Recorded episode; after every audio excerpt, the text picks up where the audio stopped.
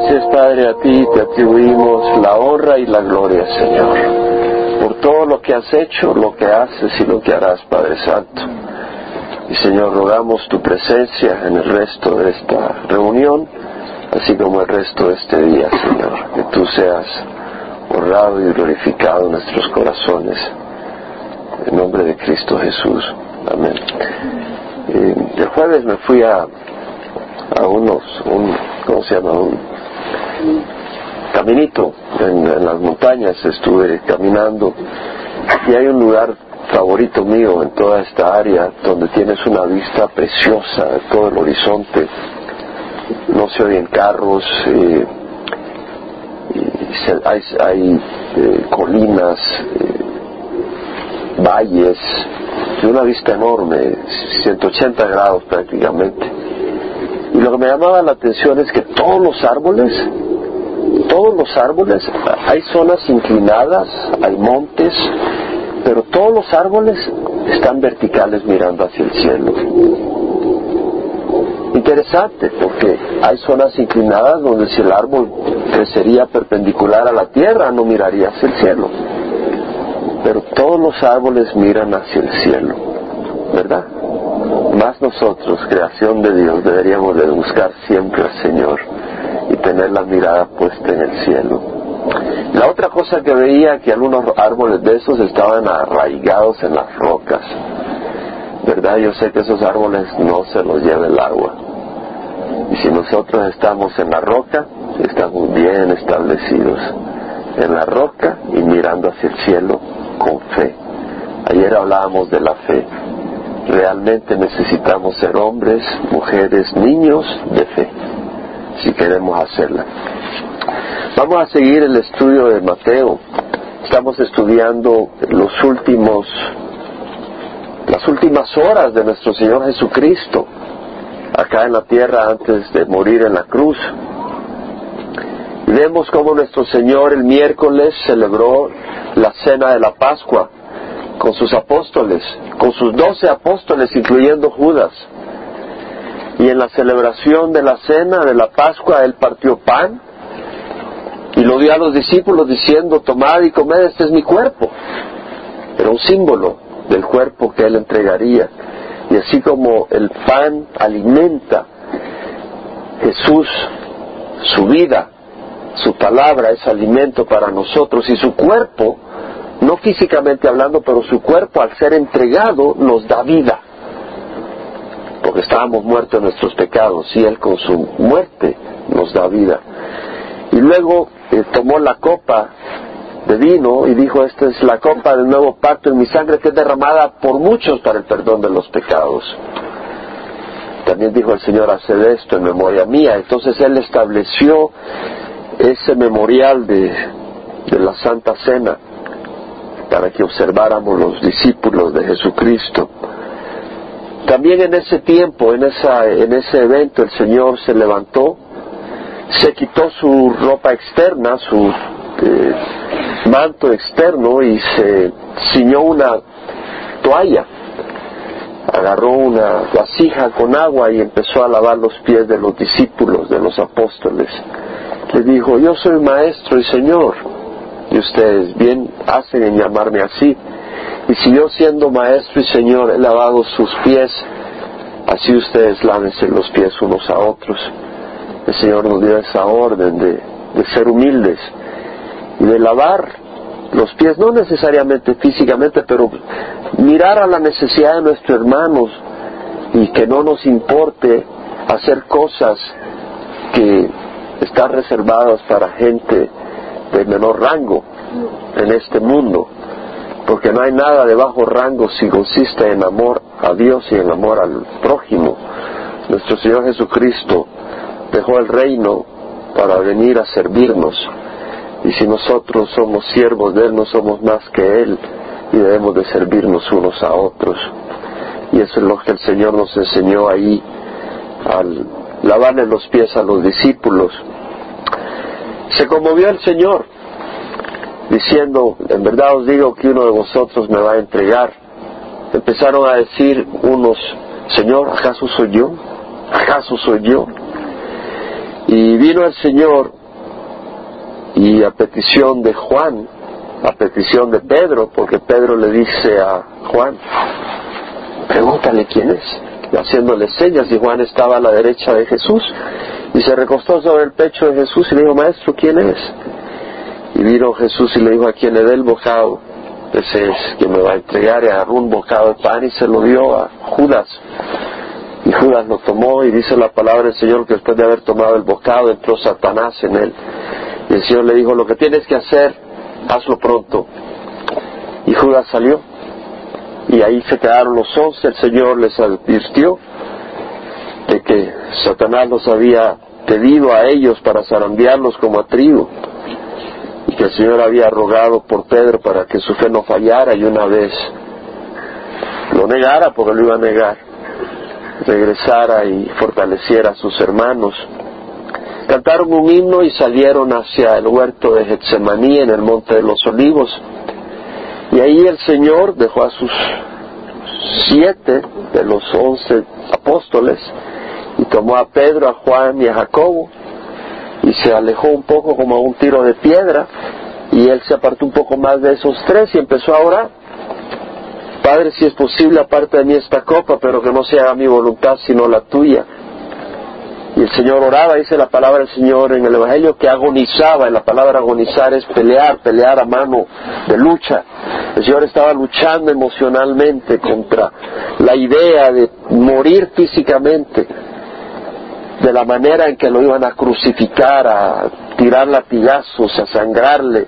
Su cuerpo rehusaba la idea de sufrir físicamente rehusaba él también en su espíritu la idea de estar identificado con toda la inmoralidad, toda la perversidad del mundo y él ser abrazado por toda esa perversidad, porque él iba a llevar nuestros pecados en su cuerpo sobre la cruz.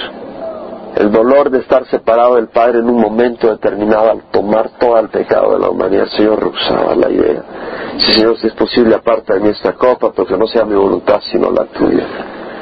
Y oró así tres veces. Llegó a sudar profusamente, caían las gotas de sudor como gotas de sangre. Hasta que Dios le fortaleció, dio un ángel, le fortaleció y tomó paz.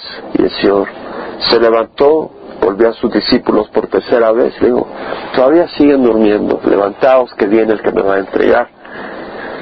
Y en eso llega Judas con una turba, una multitud una multitud grande, llevaban garrotes, llevaban espadas, llevaban armas. Iban los alguaciles del templo, los encargados de la seguridad del templo. Venía la corte romana. Una corte era una unidad militar de varias centurias, cientos de soldados romanos, con linternas, con antorchas porque era de noche. Y venían a agarrar a Jesucristo. Judas se había dicho, al que yo bese, ese es. Y se acerca Judas a Jesucristo, le da un beso en la mejilla. Salve, rabí. Y Jesús le dice, Judas, con un beso entregas al Hijo del Hombre. Haz lo que viniste a hacer. Y vueltas, voltea a Jesús hacia la multitud y le dice, ¿a quién buscáis? A Jesús el Nazareno. Yo soy. Cuando dijo que yo soy, cayeron a tierra por la presencia de Dios impresionados. Y Señor vuelve a decir, ¿a quién buscáis? A Jesús el Nazareno, ya os dije que soy yo, dejad a estos ir.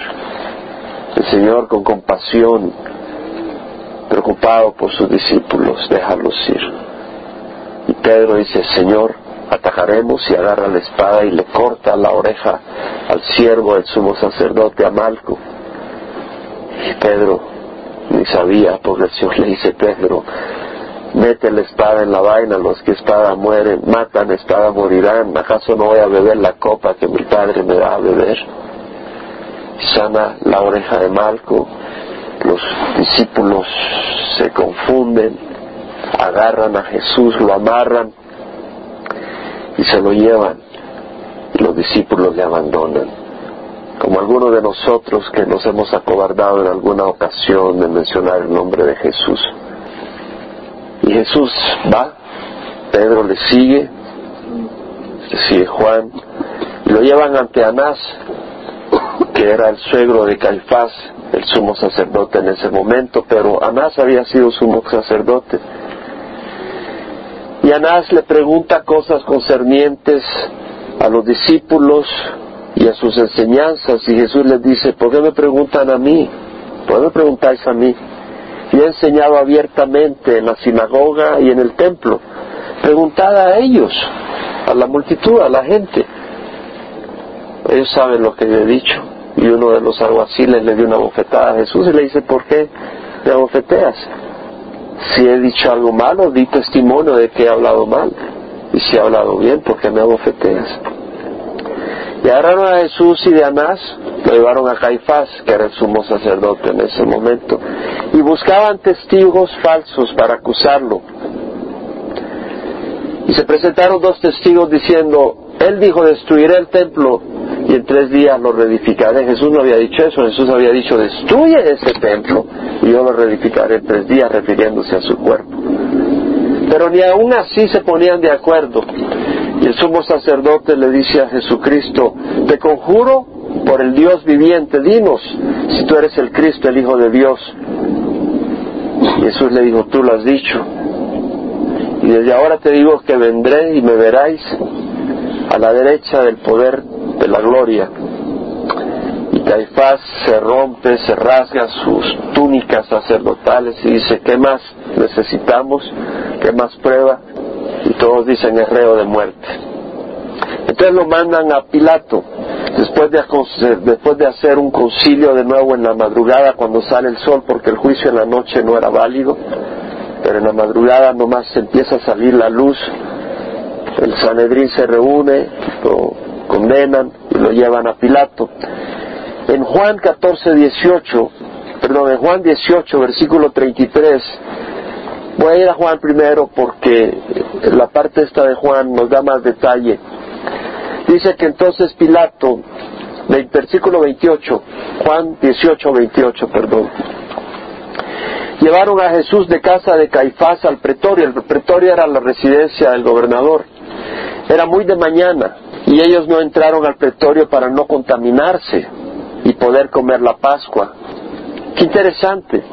Querían no contaminarse ceremonialmente. Querían aparecer puros ante Dios pero ellos mismos habían estado buscando testigos falsos para condenar a Jesucristo y habían condenado a un hombre inocente. Sin embargo, eran hombres que estaban ciegos dentro de su misma tradición, no tenían una relación personal con Dios. Ellos estaban queriendo excusarse y vivían una mentira como muchos de nosotros hemos vivido una mentira antes de conocer a Jesucristo. Vivíamos una religión, pero no teníamos una relación sincera con Dios caminando en la luz de Dios, no solo los domingos media hora, sino todo el tiempo, buscando agradar a Dios de corazón, en espíritu y verdad, porque Jesús dijo, la hora viene y ahora es, cuando los verdaderos adoradores adorarán en espíritu y verdad, porque tales adoradores busca a Dios que le adoren. Y estos hombres estaban en religión y vemos el problema de vivir en una religión, en una tradición sin conocer al Dios viviente, aunque conocían de Dios, pero no le conocían. Entonces no entran al pretorio para no contaminarse, no querían entrar a la residencia de un gentil para no ser contaminados como gentiles y así poder comer la Pascua. Pilato salió fuera hacia ellos y dijo, ¿qué acusación traéis contra este hombre? Ellos respondieron y le dijeron, si este hombre no fuera malhechor, no te lo hubiéramos entregado. Pilato les dijo, llevadle vosotros y juzgadle conforme a vuestra ley. Los judíos le dijeron, a nosotros no nos es permitido dar muerte a nadie para que se cumpliera la palabra que Jesús había hablado, dando a entender de qué clase de muerte iba a morir. Si los judíos le hubieran dado muerte, la manera de dar muerte de ellos era pedradas apedraban a las personas, pero Jesús, de acuerdo a las escrituras del Antiguo Testamento, tenía que morir crucificado, de acuerdo a la escritura del Salmo 22, que iba a ser horadado, y de acuerdo a Zacarías, que iba a ser perforado. Entonces vemos de que de acuerdo a la escritura iba a ser por crucifixión, no por apedreada. Entonces vemos que se tenía que cumplir la palabra del Señor. Una meditación en cuanto a la tradición, sí, muchos de nosotros ya estamos en una relación personal con el Señor. pero cuidémonos de no ser inconsistentes. Por eso dice Proverbios, con toda diligencia guarda tu corazón, porque de él brotan los manantiales de la vida. Guardemos nuestro corazón, hermanos. Por eso a mí me gusta cuando venimos acá, es como una salir de la rutina, refrescar nuestro corazón, sacudirnos las cosas que hacemos por costumbres y reavivar nuestra fe con el Señor. Ahora, en el versículo 33 vemos que Pilato volvió a entrar al pretorio y llamó a Jesús y le dijo, ¿eres tú el rey de los judíos? Le pregunta esto porque vemos en Lucas, en Lucas 23, que empiezan a acusarlo empiezan a darle acusaciones específicas. Lucas 23, 1 al 3 dice que toda la asamblea de Dios se levantó, llevaron a Jesús ante Piloto y comenzaron a acusarle diciendo, hemos hallado que este pervierte a nuestra nación, prohibiendo pagar impuesto al César y diciendo que él mismo es Cristo un rey. Mentira, el Señor nunca prohibió pagar impuesto al César. Cuando le dijeron, se debe de pagar impuesto al César, le dijo, dame un denario. Dijo, ¿qué imagen eh, es esta, del César. Entonces dijo, da al César lo que es del César y de Dios lo que es de Dios. Nunca dijo, no se debe de pagar impuesto al César. Estaban mintiendo. La segunda acusación era verdad, él dijo que era el rey, que era Cristo un rey. Él aceptó eso, pero era la verdad. No puedes condenar a alguien por decir la verdad. Pilato entonces le preguntó diciendo, ¿eres tú el rey de los judíos? Y Jesús respondiendo dijo, tú lo dices una manera de hablar. ¿Eres tú el gerente de esta empresa? Tú lo has dicho, mi amigo. Es una manera de expresarse. ¿Eres tú el rey de los judíos? Tú lo has dicho. Le dice Jesús a Pilato. Ahora, este es un Jesús que ya lo habían bofeteado, lo habían golpeado, porque eh, primero el alguacil le dio una bofetada ante Anás y posteriormente cuando lo condenó Caifás le dieron puñetazos y los aguaciles lo recibieron a bofetadas y le decían, profetiza, ¿quién te golpeó? Porque le cubrían la cabeza y le golpeaban. Entonces vemos acá en el versículo ahora de Juan capítulo 18, 33, que Pilato volvió a entrar al, al pretorio y llamó a Jesús y le dijo, eres tú el rey de los judíos. Antes de decir tú lo has dicho, vemos esta conversación que tiene, porque vemos de que le acusaron o sea, los judíos eh, cuando les dijo llevarle vosotros y juzgarle, digo, a nosotros no nos es permitido dar muerte a nadie, entonces pues tuvieron que darle evidencia a Pilato para que Pilato pudiera condenarlo. Entonces dijeron, este pervierte la nación, prohibiendo pagar impuesto al César diciendo que es Cristo un rey, es decir, este se está sublevando. Entonces Pilato le dijo a Jesús, ¿eres tú el rey de los judíos? Jesús respondió, esto lo dices por tu cuenta o porque otros te lo han dicho de mí. O sea, en este caso Jesús todavía no le ha dicho, tú lo has dicho. Son dos, dos distintas eh, eh, momentos. Acá le dice, esto lo dices tú por tu cuenta, otros te lo han dicho. Pilato respondió, ¿acaso soy yo judío? Tu nación y los principales sacerdotes te entregaron a mí, ¿qué has hecho? Aquí le está preguntando a Jesús, ya le hicieron la acusación, pervierte la nación, prohibiendo pagar impuesto al César y diciendo que es un rey, pero ahora él le dice, ¿y tú? ¿Qué has hecho? Y Jesús respondió, mi reino no es de este mundo, si mi reino fuera de este mundo, entonces mis servidores pelearían para que yo no fuera entregado a los judíos, mas ahora mi reino no es de acá vemos que Jesús le dice hace saber que su reino era un reino sobrenatural. Pilato le dijo así que tú eres rey. Jesús respondió, tú dices que soy rey. Este es lo que donde dice, tú lo has dicho, mi amigo. Para esto yo he nacido y para esto he venido al mundo, para dar testimonio a la verdad. Todo el que es de la verdad escucha mi voz. Pilato le preguntó, ¿qué es la verdad? Ahora vamos a ver en Lucas 23, versículo 4 a 7, que Pilato se da cuenta que que, no hay razón para condenar a Jesús. Se da cuenta que detrás de todo esto son razones religiosas entre ellos y que Jesús no, no tiene, no, no es un criminal. Pilato le dijo a los principales sacerdotes y a la multitud, no encuentro delito en este hombre. Se da cuenta al tratar con Jesús, este hombre no es un criminal, con solo verlo. Pilato conocía criminales, podía reconocer la cara de un criminal. Dice, este no es un criminal, este es un hombre inocente.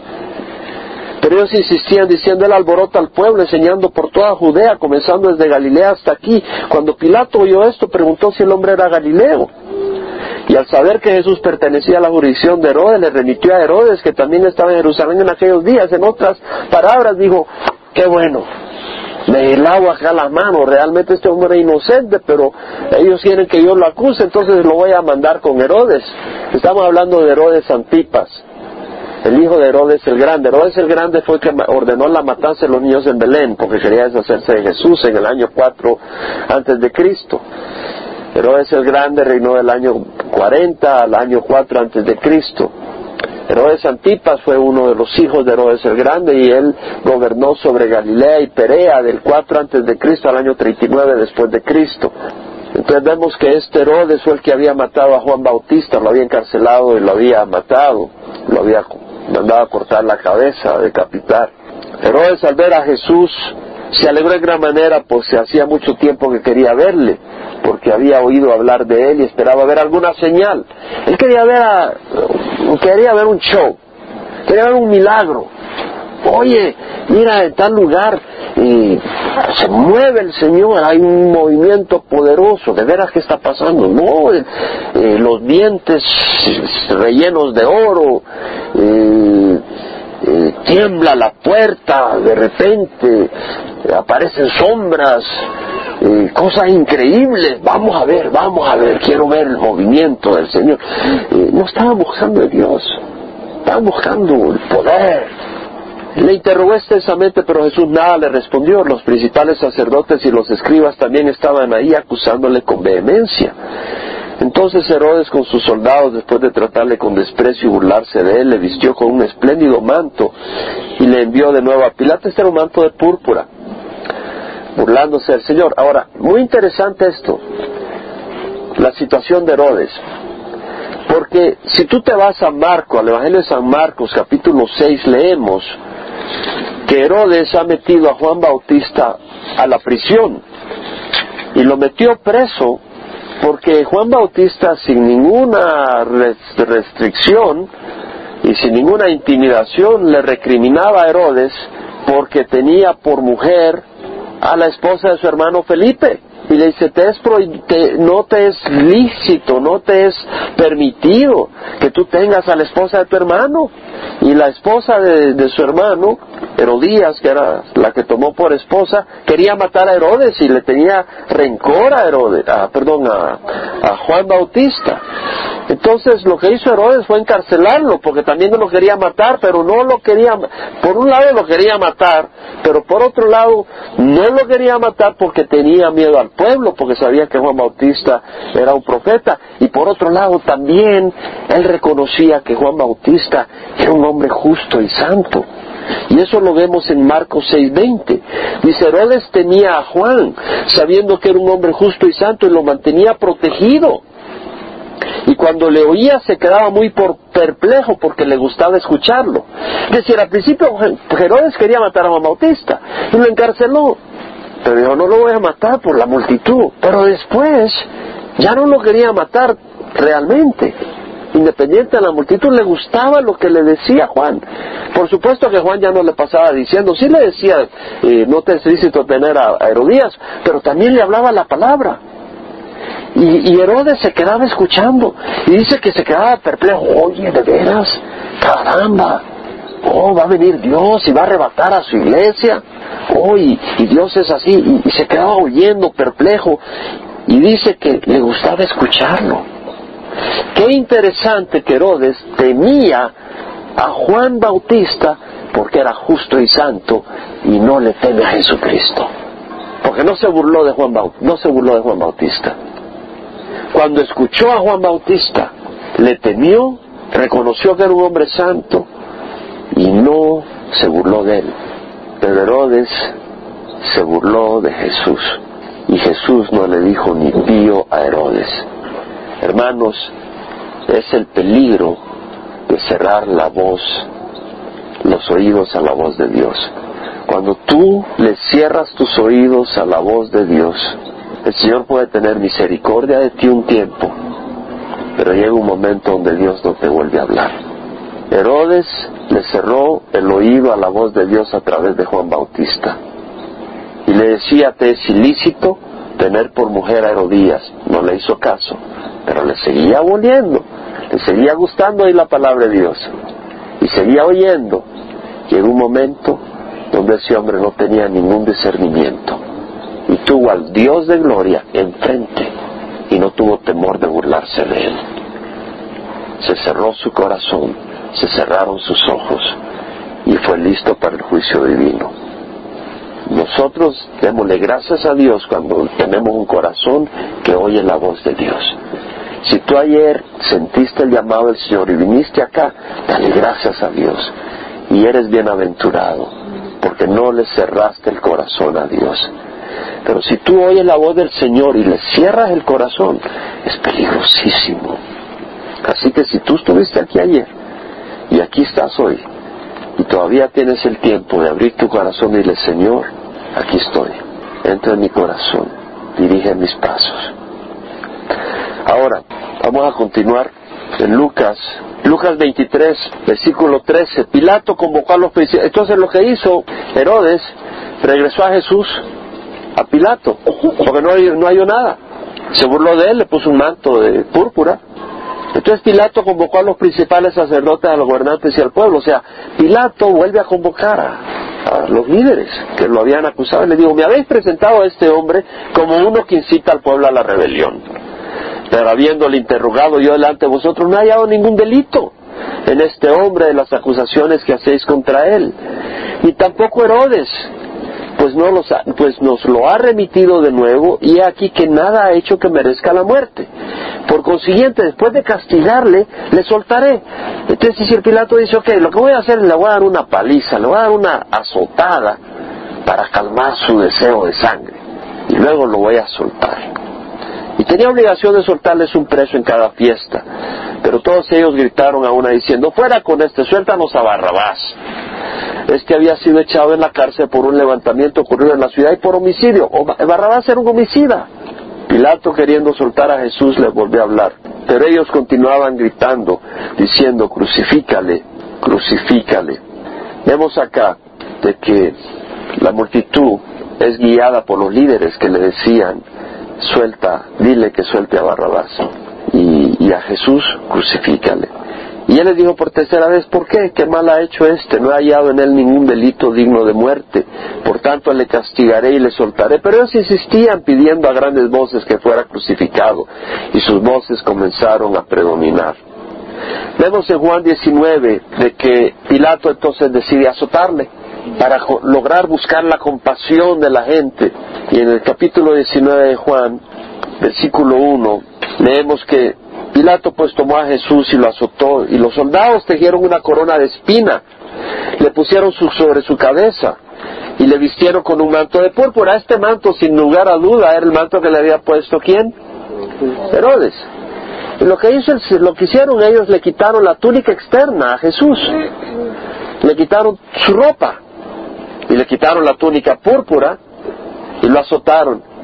Y después de azotaron, no le pusieron sus ropas externas, le pusieron directamente la túnica púrpura para burlarse de él. Y acercándose a él le decían, salve, rey de los judíos, y le dan bofetadas.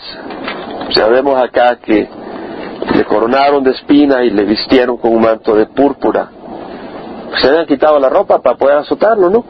Pero de nuevo le pusieron el manto de púrpura, no los vestidos.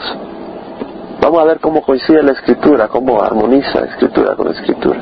Porque después le quitan el manto de púrpura y le ponen los vestidos, o sea, su ropa externa. Entonces acercándose a él decían, salve rey de los judíos y le dan bofetadas, con un caño le golpeaban la corona, era una corona de espina. Pilato salió otra vez y le dijo, mirad, os lo traigo fuera para que sepáis que no encuentro ningún delito en él. En otras palabras, lo he azotado y generalmente cuando azotaban a alguien, mientras lo azotaban esa gente, declaraba su, su culpa. De esa manera le sacaban la verdad a los criminales. Dice, ya, hasta lo he azotado para sacarle la verdad y no cambia, de, no, no dice nada. No, este hombre es inocente. Y Jesús salió fuera llevando la corona de espinas y el manto de púrpura, rasgado con su cuerpo.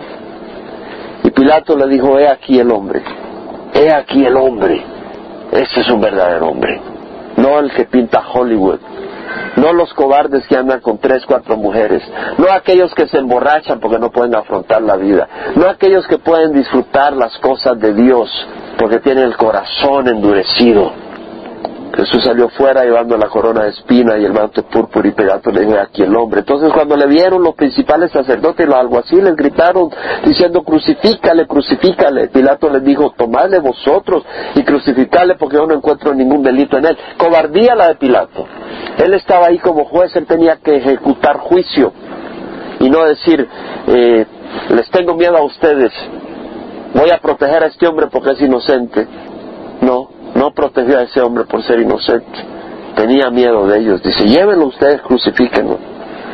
Los judíos le respondieron, nosotros tenemos una ley y según esa ley él debe morir porque pretendió ser el Hijo de Dios. Pilato cuando oyó estas palabras se atemorizó aún más. Entró de nuevo al pretorio y dijo a Jesús, ¿de dónde eres tú? Pero Jesús no le dio respuesta. Pilato le dijo, a mí no me hablas, no sabes que tengo autoridad para soltarte y que tengo autoridad para crucificarte. Pilato al ver la humildad de Jesús, en la desesperación le dice, háblame, respóndeme, tengo autoridad, no te das cuenta.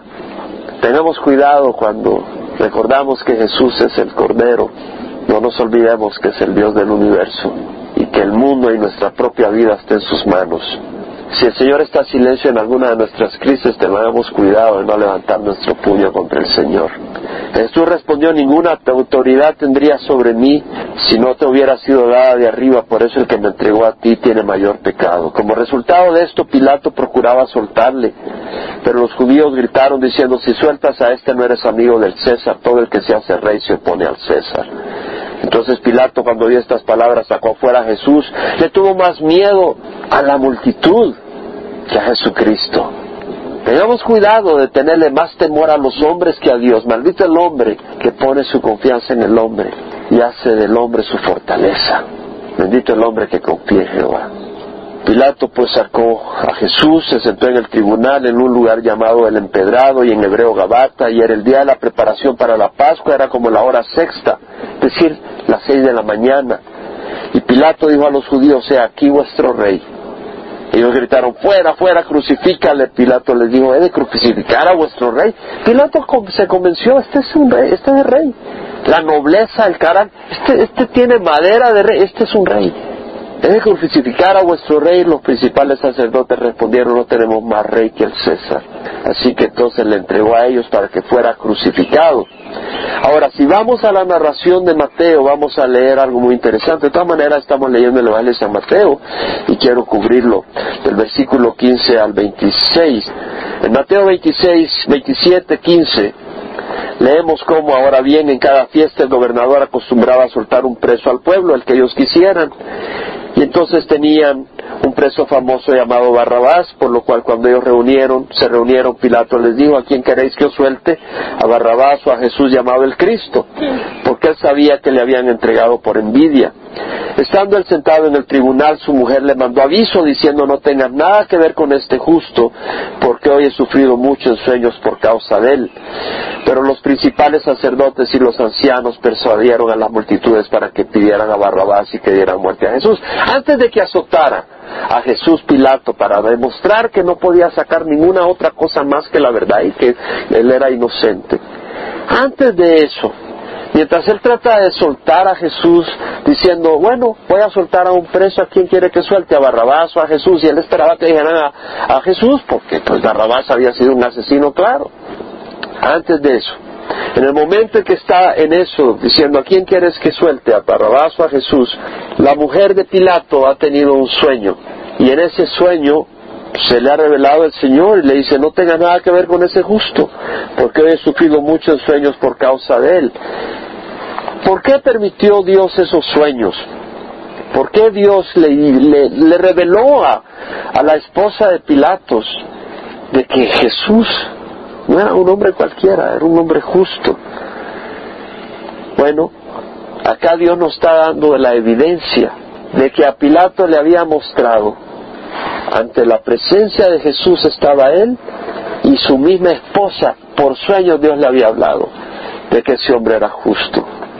Y eso nos muestra la injusticia del ser humano, que teniendo toda la evidencia a la mano, el ser humano es capaz de ser cobarde y de ser injusto. ¿No nos habla Dios a través de la naturaleza? ¿No nos habla Dios a través de su palabra? ¿Cómo no nos habla de toda manera? Y cómo hay unos y cómo hay muchos que se acobardan de ser rechazados por el mundo y prefieren la aprobación del mundo porque no tienen un temor santo de Dios. Pilato debía haber tenido un temor santo de Dios, tenía un hombre justo enfrente y a su misma esposa le había hablado Dios a través de sueños. A nosotros nos ha hablado Dios a través de las palabras, a través de su creación, pero muchos, ¿verdad? Prefieren la aprobación del mundo, ¿no? Tienen miedo de ser rechazados por el mundo. El hombre es capaz de condenar a sangre inocente para salvar su propio pellejo. ¿No hace lo mismo la mujer que aborta? Condena sangre inocente por su propio placer y conveniencia. Y si tú has abortado, Dios te perdona si tú vienes a Él y le pides perdón. Pero no es la misma raíz que la de Pilato, que condenó sangre inocente por salvar su pellejo. No es la misma semilla de pecado en nosotros cuando somos egoístas y hacemos daño a otras personas para salvar nuestro beneficio y nuestra ventaja. No es exactamente la misma semilla de la que estaba en Pilato, que por salvar su propio pellejo condenó sangre inocente. Cuando nosotros por hacer nuestros propios placeres traicionamos a nuestras esposas como adúlteros y destruimos nuestros hogares, ¿no estamos con la misma semilla? Es la misma semilla. ¿Qué hace Pilato? Vemos que respondiendo el gobernador les dijo, ¿a cuál de los dos queréis que os suelte? Ellos respondieron a Barrabás. Pilato les dijo, ¿qué haré entonces con Jesús llamado el Cristo? Todos dijeron, sea crucificado. Pilato dijo, ¿por qué? ¿Qué mal ha hecho? Pero ellos gritaban aún más diciendo, sea crucificado. Viendo Pilato que no conseguía nada, sino que más bien se estaba formando un tumulto, tomó agua, se lavó las manos delante de la multitud diciendo, soy inocente de la sangre de este justo allá vosotros. No, no es allá vosotros. No eres inocente de la sangre de ese justo. Eres inocente si lo defiendes. Eres inocente si pones la cara por él. Pero si no eres partícipe de su asesinato, Pilatos. Él se lavó las manos, pero lavarse las manos no le trajo arrepentimiento, no le trajo, no le trajo perdón de su pecado. Y nosotros, hermanos, cuando hemos pecado, ten cuidado de lavarte las manos y decirte, no, es que mi esposa me provocó y por eso la traté así.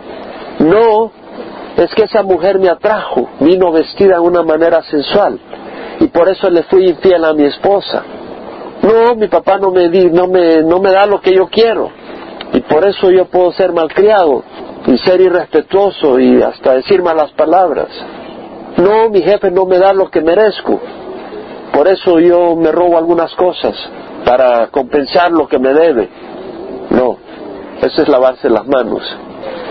En el Salmo 51 leemos a David diciendo cuando había pecado con adulterio y asesinato, 51.4, contra ti, contra ti solo he pecado y he hecho lo malo delante de tus ojos de manera que eres justo cuando hablas y sin reproche cuando juzgas. Él dice, yo he pecado contra ti. Hermanos, cuando nosotros pecamos, reconozcamos nuestro pecado. Y hay que reconocérselo al Señor. Es contra Él contra que hemos pecado. Y dice el, salmista, versículo 16 del Salmo 51, no te deleitas en sacrificio, de lo contrario yo te lo ofrecería, ni te agrada el holocausto. Los sacrificios de Dios son el espíritu contrito. El corazón contrito y humillado no despreciarás. Por eso es hermoso cuando realmente reconocemos, Señor, yo te necesito. El Señor responde. ¿Quién de ustedes vino este fin de semana diciendo, Señor, yo te necesito? De veras. ¿Y a quién le respondió el Señor esta, este fin de semana? A mí me respondió el jueves, antes de que me voy.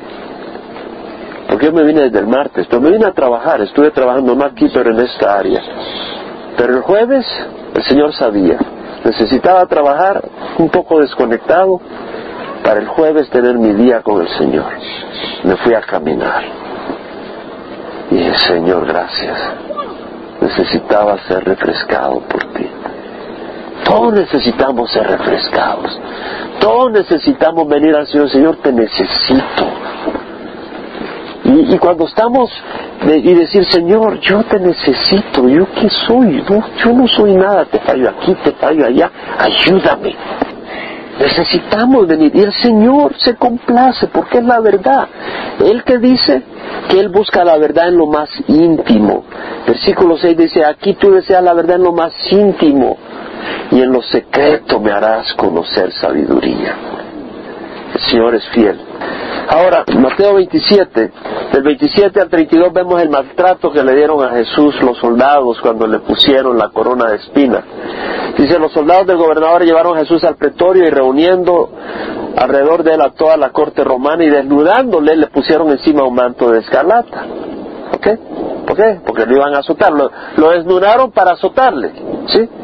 y después le pusieron encima un manto de escarlata y teniendo una y tejiendo una corona de espinas se la pusieron sobre su cabeza y una caña en su mano derecha y arrodillándose delante de él le hacían burla diciendo salve rey de los judíos y escupiendo le tomaban la caña y le golpeaban en la cabeza vemos que hacían burla se arrodillaban de él y después de haberse burlado de él le quitaron el manto y le pusieron sus ropas ¿se dieron cuenta? que ya le habían azotado y le llevaron para crucificarle. Cuando salían llegaron, cuando salían hallaron a un hombre de Sirene en la zona de África que estaba por la celebración de la Pascua, obviamente era un judío o un prosélito, llamado Simón, por el nombre era judío, pero que estaba en África, era de la diáspora que vivía en, Sirene, al cual obligaron a que llevara la cruz.